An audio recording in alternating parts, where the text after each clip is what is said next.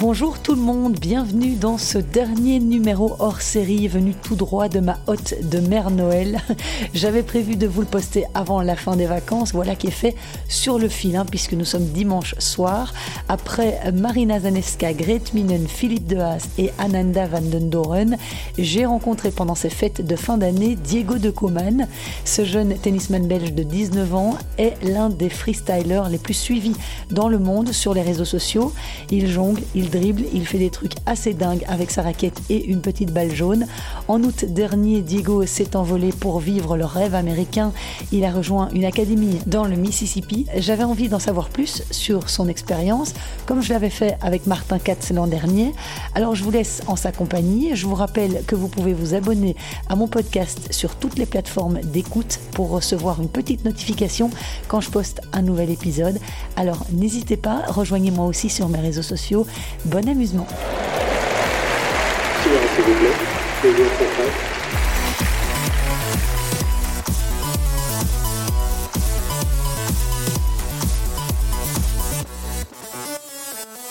J'ai le plaisir aujourd'hui de retrouver Diego de Coman. Diego que j'étais déjà venu voir il y a deux ans, ou il y a trois ans déjà, quand j'avais commencé Je pense, oui, mon podcast. Oui, c'était il y a trois ans. Quand j'avais commencé, euh, Diego était un de mes premiers invités. Ouais. Alors, euh, pour ceux qui s'en souviennent pas, et euh, je vais quand même rappeler que Diego est euh, tennis freestyler. hein. C'est ça, c'est ça. Donc, il est, il est euh, assez connu et reconnu sur les réseaux sociaux. T'as combien d'abonnés là maintenant? Euh, là, j'ai perdu un petit peu d'abonnés depuis que je suis parti aux États-Unis, mais je suis à 13 900, je crois. Quelque chose comme ça. C'est possible de perdre des abonnés? Ouais, en fait, quand je fais moins de vidéos, ben, j'en perds beaucoup. C'est vrai? Donc là, j'ai fait un peu moins de vidéos pendant 4 mois, et euh, enfin, j'en ai fait une, et j'ai perdu ouais, euh, 1500 abonnés, je crois. Ah bon? Donc, euh, ouais. Ok. Donc euh, il faut que je sois plus actif, quoi. Oui, parce que on rappelle que sur ton compte Insta, tu postes pas mal de vidéos euh, de toi qui fais des, des tricks euh, avec ta raquette. Donc, euh, C'est ça, voilà. euh, bah, vas-y, explique pour les gens qui n'ont pas encore vu, quoi. Je pense que la plupart des gens connaissent le freestyle foot, Oui. et donc c'est un peu la même chose, mais avec une raquette et une balle. Donc je vais faire des tours du monde, je vais lancer ma, ma raquette, récupérer la balle sur la tranche de ma raquette, faire euh, un petit peu le, show, on va dire. Donc voilà, et je peux faire aussi des trick shots sur le terrain, par exemple des fake smash, on appelle ça. Et euh, donc c'est par exemple comme Pablo Cuevas avait fait une fois lors d'un tournoi, je me souviens plus c'était où. Et euh, tout, un peu tout, tout ce qui sert à rien, on va dire, mais qui est chouette à voir, quoi. Un peu du Mansour Barami euh, Voilà, version ça. jeune, quoi. Exactement. En, exactement. en- en encore plus impressionnant. Ah, j'ess- j'ess- j'essaye, j'essaye en tout cas. Ok, mais en fait, euh, si jamais vous voulez savoir tout sur Diego euh, de Coman, je vous invite à retrouver le podcast que j'avais diffusé il y a trois ans.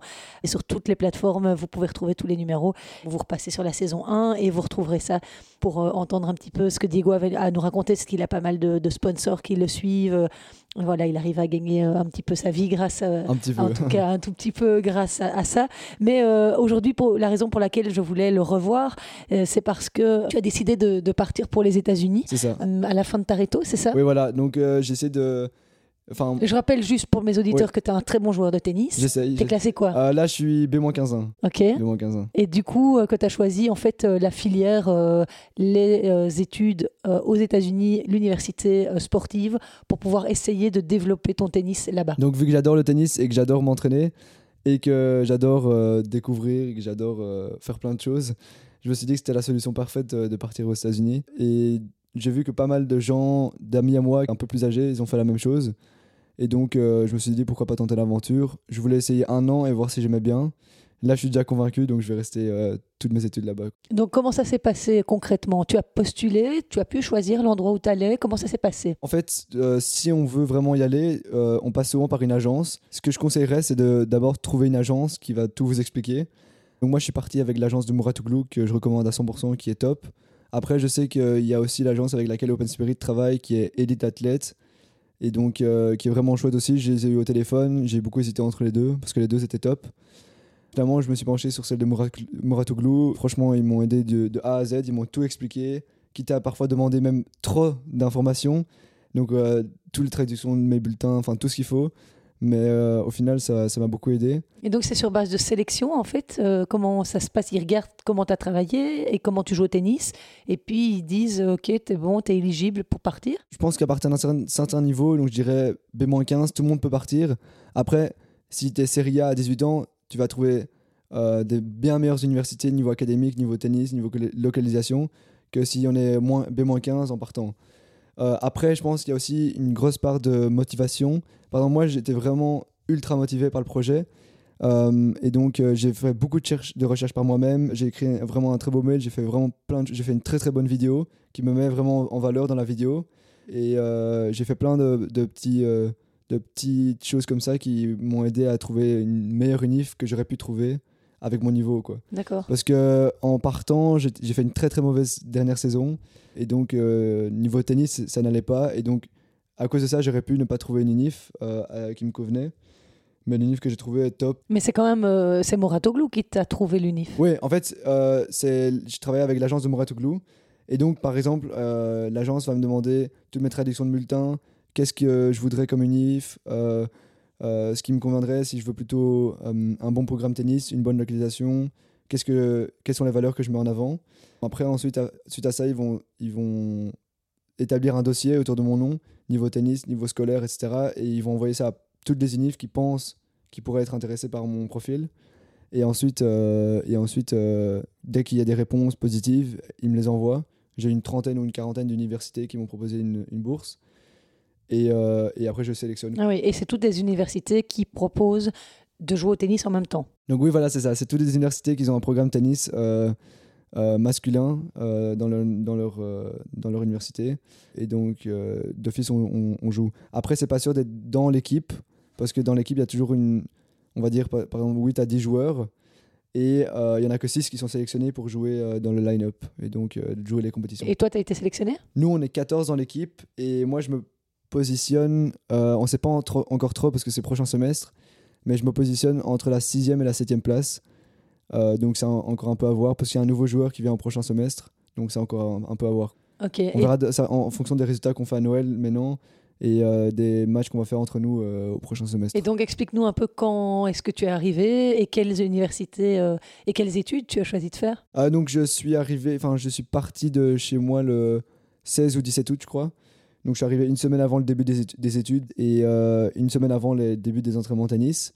Et donc je suis parti dans le Mississippi, qui est pas le meilleur état euh, pour moi, et, euh, mais il fait toujours beau. Donc par exemple quand je suis parti, il faisait encore 20 degrés, donc c'était chouette. Pourquoi c'est pas le meilleur état, tu dis? Parce que, enfin, c'est pas, pas le meilleur état, mais il n'y a pas vraiment de grandes villes et pas beaucoup de choses à faire dans le Mississippi. Quoi. Si je vais par exemple à New York, il y a la grande ville de New York, bien évidemment. Si je vais près de Boston, il y a Boston, c'est super chouette.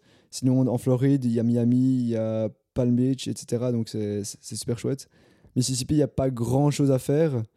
Mais euh, j'ai préféré euh, me focaliser sur une université qui a un très bon programme tennis et, et très bon programme académique pour ensuite peut-être pouvoir transférer dans deux ans euh, et après avoir bien progressé. D'accord. Et donc, quand tu dis très bon programme académique, c'est quoi que tu suis comme cursus? Moi, je suis business. je fais des études de business. Déjà, c'est les études principales là-bas et c'est vraiment ce que moi j'adore.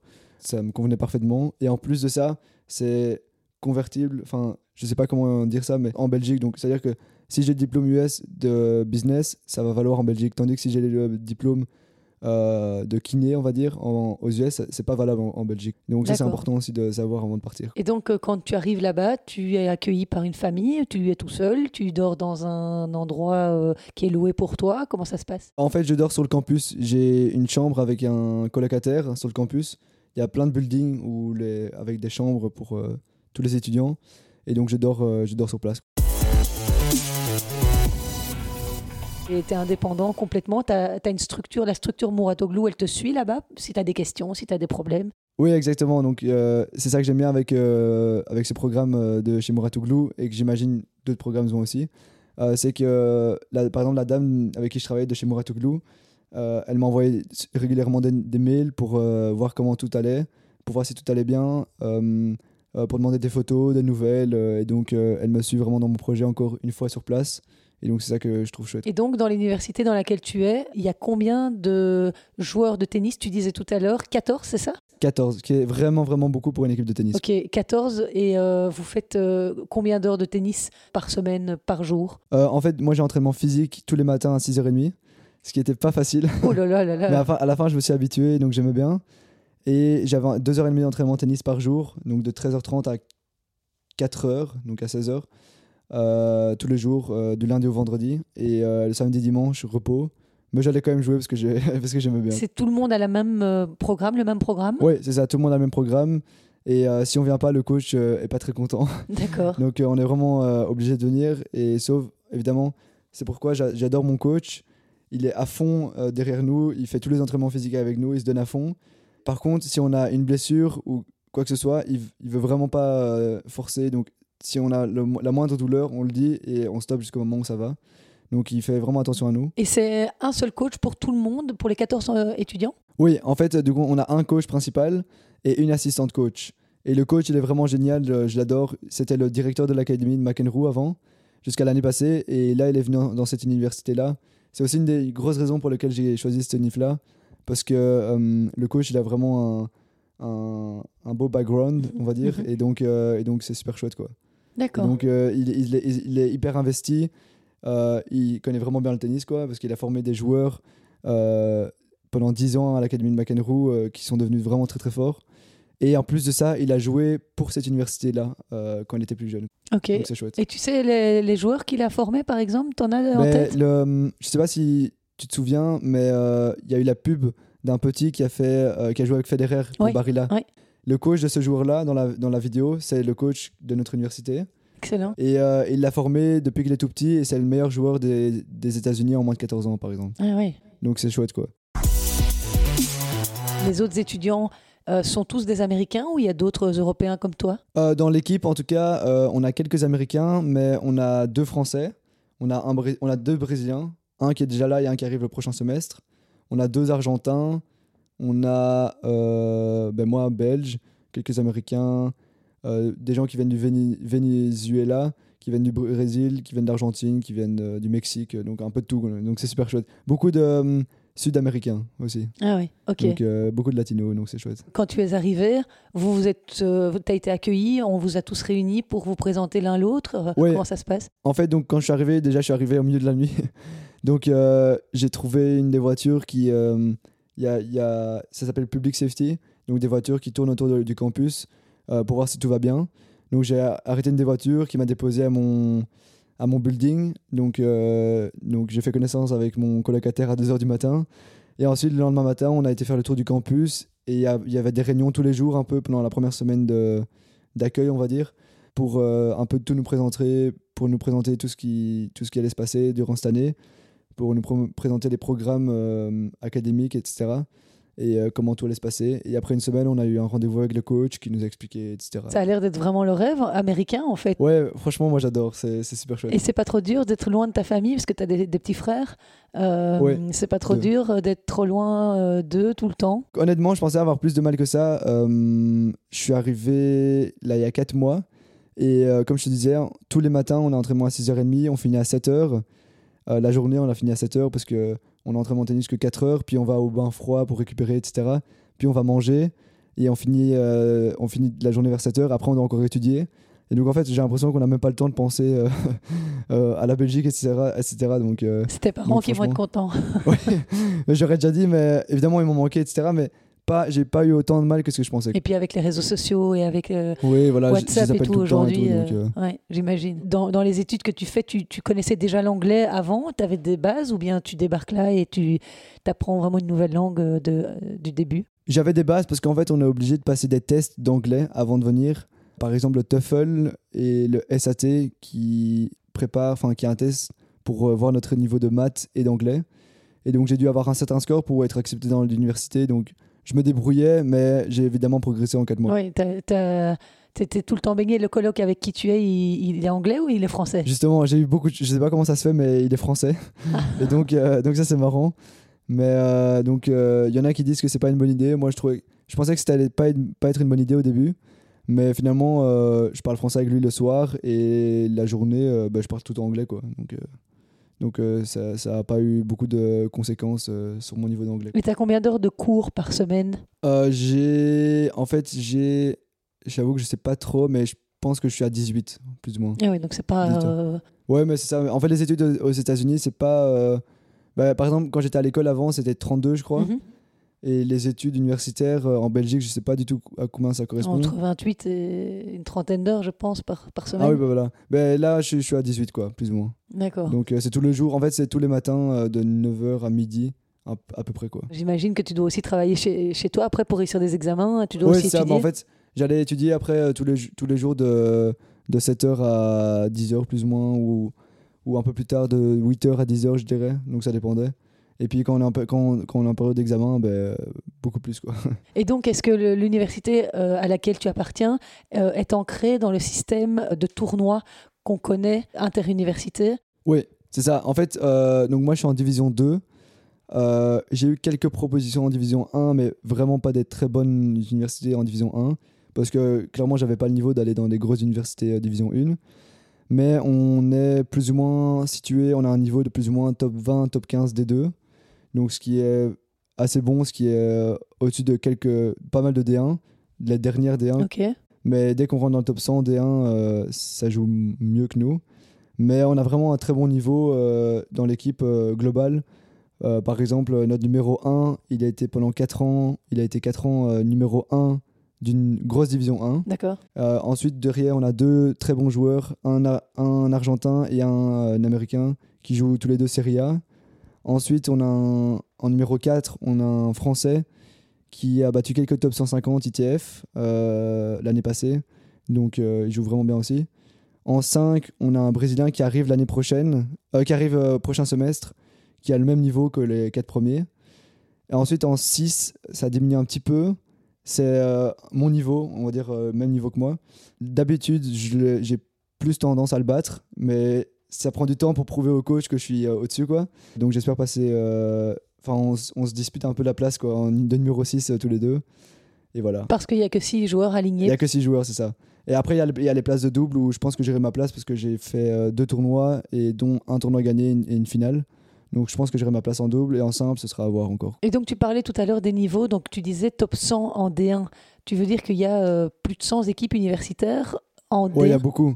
En D2, je crois qu'on est euh, 200, on va dire, ou un- je sais pas trop, mais plus ou moins. D1, ça doit être la même chose. Ah oui. Donc, euh, il y a, par exemple, le top 75 D1, ça joue très très bien. Euh, même top 100 D1, ça joue très très bien. Après, les, celle d'après, c'est un niveau qui est toujours très haut. Ça doit jouer moins 15-2, gros moins 15-2. Mais euh, les meilleurs D2 sont meilleurs que les dernières D1. D'accord. Et donc, c'est pour ça que je dis que, par exemple, il y a pas mal de D1 qu'on pourrait battre, alors qu'on est une D2. Donc là, tu es parti pour, euh, pour combien de temps dans cette euh, université? C'est combien de temps d'études, le business euh, que tu veux? 4 ans. 4 Quatre ans. ans. Et de toute façon, on est éligible à jouer au tennis pendant 4 ans. Et donc, je vais rester 4 ans là-bas, quoi. C'est c'est ce que j'aimerais. Mais j'aimerais bien transférer dans 2 ans dans une université qui est peut-être avec une meilleure localisation pour découvrir ce que c'est la vraie ville euh, américaine? Peut-être genre près de Boston ou près de Miami ou quelque chose comme ça. Et pour qu'au niveau tennis, ce soit aussi quelque chose de différent ou au niveau tennis, tu es satisfait de ce que tu as là? Non, au niveau tennis, je suis très très satisfait de ce que j'ai parce que le coach, comme je disais, est vraiment euh, très, enfin incroyable, j'adore. Et niveau de tennis, euh, dans les joueurs, on a vraiment une très très bonne équipe, malgré qu'on, enfin malgré, euh, on s'en fout ce soit une D2 ou une D1, mais Mhm. on a vraiment un très bon niveau tennis qui me tire vraiment vers le haut. Quand je suis arrivé dans l'équipe, je crois que j'étais euh, euh, placé, on va dire 12e, donc j'ai vraiment fait beaucoup de progrès. Et donc euh, petit à petit, j'essaie de grimper dans l'équipe. Et j'ai pris le risque d'aller dans cette université-là, même si je savais que euh, la plupart des joueurs étaient meilleurs que moi, pour me, vraiment me tirer vers le haut, et quitte à ce que je ne sois pas dans l'équipe la première année, même si j'aimerais être dans l'équipe. Imaginons que je ne sois pas dans l'équipe, ça va me tirer vers le haut pour vraiment beaucoup progresser. Et c'est euh, quand commence la compétition interuniversité? Euh, c'est au prochain semestre. C'est, ça doit être euh, fin janvier, début février, quoi. Donc on a encore deux mois où. pour travailler Donc euh, ouais, ça. On a encore le temps. Pendant combien de semaines euh, se déroulent ces championnats euh, universitaires, plus ou moins? Il y a combien de rencontres? Euh, je sais qu'on a, nous, on a 28 rencontres. Après, c'est pas toutes des rencontres de conférence. Euh, on est 12 dans notre conférence, donc on aura 11 rencontres de conférence. Mais on- au total, on a 28 rencontres euh, sur le prochain semestre, ce qui est pas mal, ce qui est chouette. Et ça, c'est tous les week-ends ou... Ouais, même parfois deux fois par week-end. Ah oui. On, on a, parfois, on joue le samedi, le dimanche. On peut jouer en semaine parfois, donc le vendredi ou le jeudi. Et c'est comme les interclubs, euh, en fait, euh, c'est 4 simples, 2 doubles? C'est 6 simples et 3 doubles. Alors, ce qui est marrant, c'est que les, les doubles se jouent que en 1 set et la totalité des 3 doubles valent pour 1 point. Donc, si on gagne 2 doubles et on en perd 1, on va gagner 1 point pour le total de la rencontre. Et après, chaque simple se joue en premier à 2-7, quoi. Euh, et chaque simple vaut un point. Et donc la première équipe qui a 4 points a gagné. Si, si, on, a, si on gagne 4-0, la rencontre s'arrête. Et il y a un classement qui s'établit au fur et à mesure pour, euh, toutes les, pour la conférence euh, qui te concerne, c'est ça? Voilà, c'est ça, c'est ça. Et donc, euh, je sais que dans notre conférence, on a deux, trois très bonnes équipes qui sont dans le top 5 des deux. Donc ça va être très compliqué d'être premier de la conférence parce que top 5 des deux, ça joue vraiment, vraiment fort. Mais on devrait être bien mieux classé que ce qu'on était l'année passée. Enfin, ce que mon INIF était l'année passée parce qu'on a un nouveau coach, plein de nouveaux joueurs. Donc euh, ça va être chouette. On voit que tu portes les couleurs de, euh, sur tes réseaux sociaux et tout, tu portes les Ouais. couleurs de ton, de ton académie, de ton université. C'est toute une mentalité euh, autour de, du tennis universitaire. C'est quelque chose qui est légion là-bas en fait. Oui, oui, c'est ça. on, on adore mettre l'université en valeur, les couleurs de l'université en valeur. Et, et voilà, c'est ce que, c'est ce que j'aime. En tout cas, personnellement, j'adore faire. Il y a quelqu'un euh, que j'ai interviewé dans mon podcast euh, l'année passée, Martin Cat, qui, ah oui, euh, oui. C'est un très bon ami à moi. Ah ben voilà, qui est, un, très- un de mes très bons amis. qui est aussi parti l'année passée. Alors je ne saurais plus dire par cœur où il est. À Miami, il est à l'université de Miami. Ah voilà. Ouais. Tu as des nouvelles? Tu as eu des nouvelles? Tu... Est-ce que lui t'a un petit peu parlé de son expérience avant que toi tu décides d'y aller? Oui, oui, d'office. Bah, en fait, lui, il est parti au semestre, euh, allez, à Noël passé. Mhm. Donc, euh, il est parti un semestre plus tard que ce qu'il aurait dû partir. Mais euh, quand il est revenu, il m'a- il m'a directement dit que du bien de, de son université, de, de cette expérience. Lui, son université, elle est dans le top. euh, Ouais, dans le top 25-30 D1. Ah oui. Donc, ça joue très, très, très bien. En fait, le top 50 D1, même top 75 D1, c'est niveau futur, dans les niveaux futurs, quoi. Donc, ça joue, ça joue tous euh, gros série A, quoi. D'accord. Et euh, tu connais un petit peu les joueurs qui sont passés par ces académies Et On sait qu'il y en a beaucoup. Il y a Maxime Cressy, euh, il y a Cameron Norrie, euh, euh, Johnny Sner, je pense, est aussi passé par Ouais. là. Tu en connais d'autres euh, que tu as eu et dont tu as eu écho, qui ont eu une expérience comme toi tu as eu, et c'est pour ça que tu as eu envie de le, de- de le faire? Oui, je sais par exemple que McDonald's, il l'a fait, euh, Ivashka l'a fait. Oui. Euh, je connais pas tous les noms là sur le bout des doigts, mais je sais que pour l'anecdote, il y a 15 joueurs sur 100 dans le top 100 qui sont issus d'universités américaines. Et au, à la- au dernier US Open, il y avait 28 joueurs. Je sais pas si c'est joueurs et joueuses, mais en tout cas 26, 28 personnes issues des universités américaines qui étaient dans le tournoi. Et donc toi, c'est vraiment ton but, c'est d'essayer de te de, de- de devenir joueur professionnel un jour? Honnêtement, j'en ai aucune idée pour le moment. Mon premier objectif, c'est de trouver une bonne UNIF, une bonne D1 dans deux ans. Et euh, si vraiment j'ai vraiment beaucoup, beaucoup progressé, euh, alors pourquoi pas essayer un an, quoi. Mais euh, pour l'instant, j'aimerais juste trouver une chouette université dans deux ans, une bonne D1 et voir ce que ça donne. Dans le but quand même, quelque part, de pouvoir... Peut-être, ouais, Peut-être. c'est ça. Peut-être. Je, je sais pas. En fait, j'avoue que je sais pas encore trop euh, ce que je, comment euh, je vais faire voir le truc euh, après les, uni- les universités. Mais c'est vrai que si je trouve que j'ai le niveau, alors j'essaierai. Donc c'est quelque chose que tu conseillerais à tous les jeunes joueurs, joueuses qui nous écoutent, de faire ce, ce type de- de- d'expérience-là? Oui, d'office, à 100%. Euh, à tout niveau, en fait. Comme, euh, ah ben voilà, Arthur euh, Rinderknecht, Mhm. je, je, sais pas- sais dire prononcer son nom, j'arrive pas à prononcer son Ouais, il nom. nous donne du fil à retordre. hein, Oui, voilà, c'est ça. Mais euh, lui, je, il, avait, il avait dit que pour lui, si on n'est pas dans le top 10 ITF, c'est une expérience à faire d'office. Parce que parce qu'en fait, pendant 4 ans, on va étudier et s'entraîner entre guillemets presque gratuitement. Et une fois qu'on va se lancer sur le circuit professionnel, on sera bien plus préparé et bien plus préparé mentalement, physiquement, tennistiquement.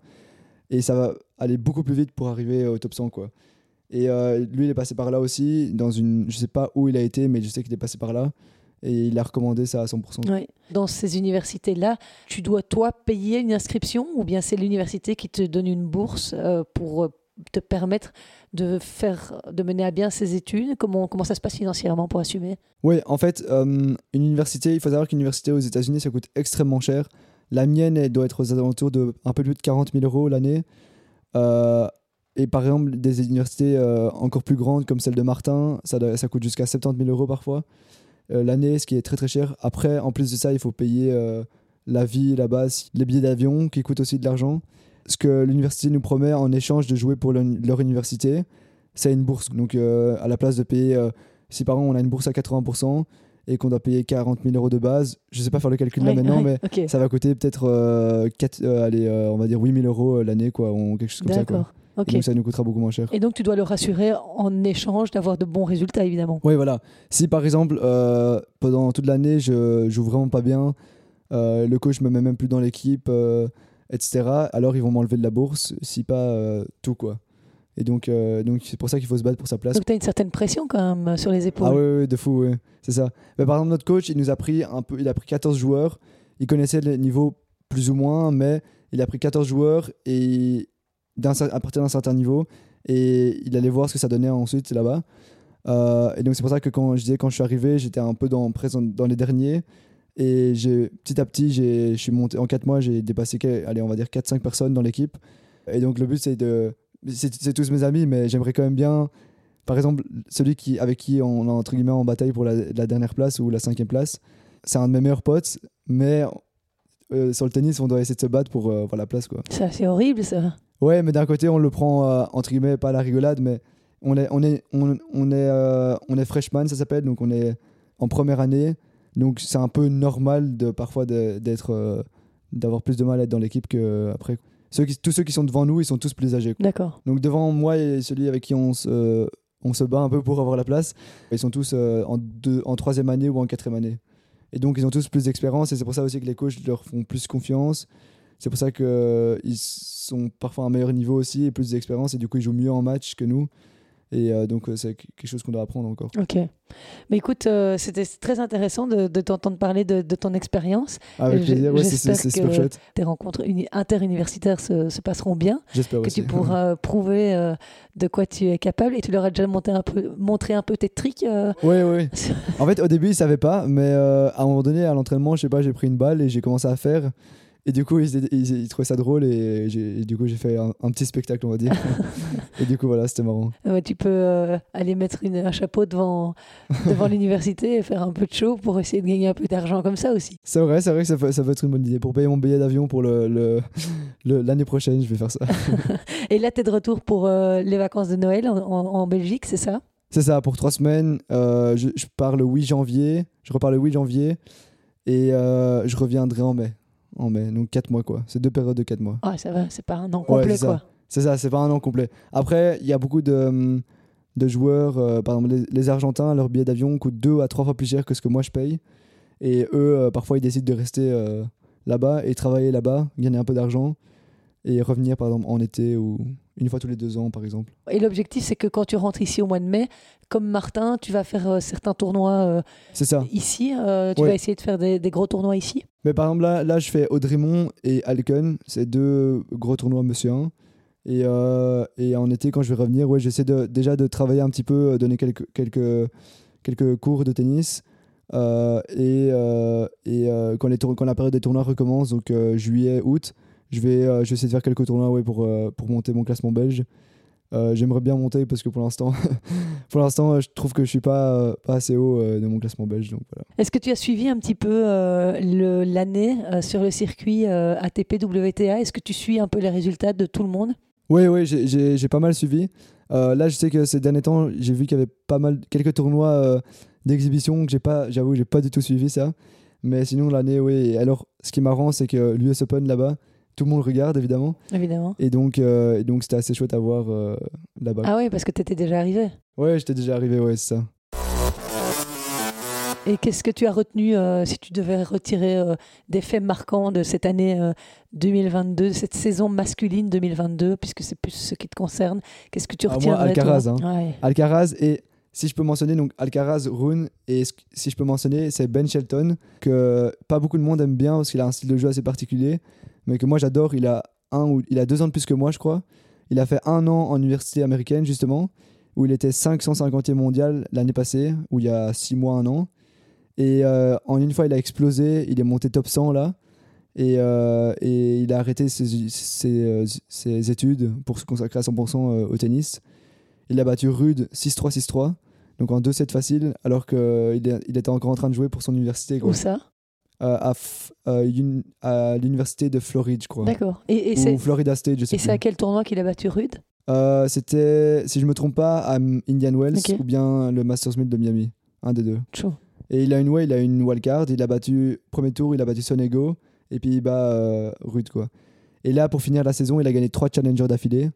euh, et ce que personne n'avait fait à son âge avant. Et donc, euh, c'est aussi un grand, un grand espoir. Et ouais, c'est vrai qu'on a ces, ces jeunes pousses émergentes euh, Ouais, voilà. qui arrivent de la 500e place mondiale et qui arrivent dans le top 100. J'avais entendu parler de ce Ben Shelton. Euh, Est-ce que Alcaraz, c'est, il, a, il a un an de plus que toi? Ouais, c'est ça. Il est numéro un mondial. C'est impressionnant hein, quand même. Comment on peut imaginer quelque chose comme ça? C'est fou, toi qui travailles depuis que t'as quel âge? Bah, j'ai joué au tennis depuis que j'ai 8 ans, 7 ans même. Donc, j'ai commencé un petit peu tard par rapport à pas mal de monde, mais quand même très tôt. Ce sont des surhommes ou quoi? J- j'avoue que je sais pas trop comment il fait. Parce que à, à mon âge, déjà, il était déjà dans le top 100 aussi, Alcaraz, ou même top 30, ce qui est assez euh, incroyable.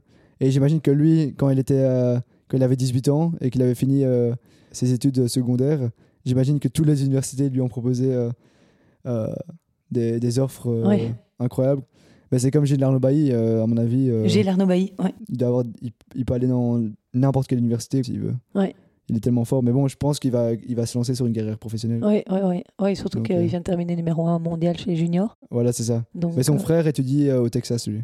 Ah oui, il a quel Ah, âge? Il a un an plus que moi aussi. Mais En tout cas, c'était un, un vrai plaisir, Diego, de, discuter avec toi. C'était super chouette. Et euh, franchement, euh, bah, donne-nous des nouvelles. hein. Bah, d'office, hein, d'office. Si tu as des, des infos, des choses à expliquer, à raconter, euh, n'hésite jamais. hein. Tu sais bien que Parfait. tu es le bienvenu dans mon podcast. Top. Merci d'avoir aussi été au rendez-vous. À vous tous. Et si vous voulez suivre euh, Diego euh, sur euh, sa page Insta, ben, je te laisse donner l'adresse. Oui, alors c'est Diego-du-bas freestyle-du-bas tennis. Et euh, j'ai pas été très très actif ces derniers temps, mais j'ai promis de, de poster plus de vidéos et de stories sur ma vie sur le campus. Ouais, ah ben, écoute, on suivra ça de très près. Merci Diego, bonne merde à toi, bon courage à toi dans cette magnifique vie et, Un grand merci. et à très très bientôt.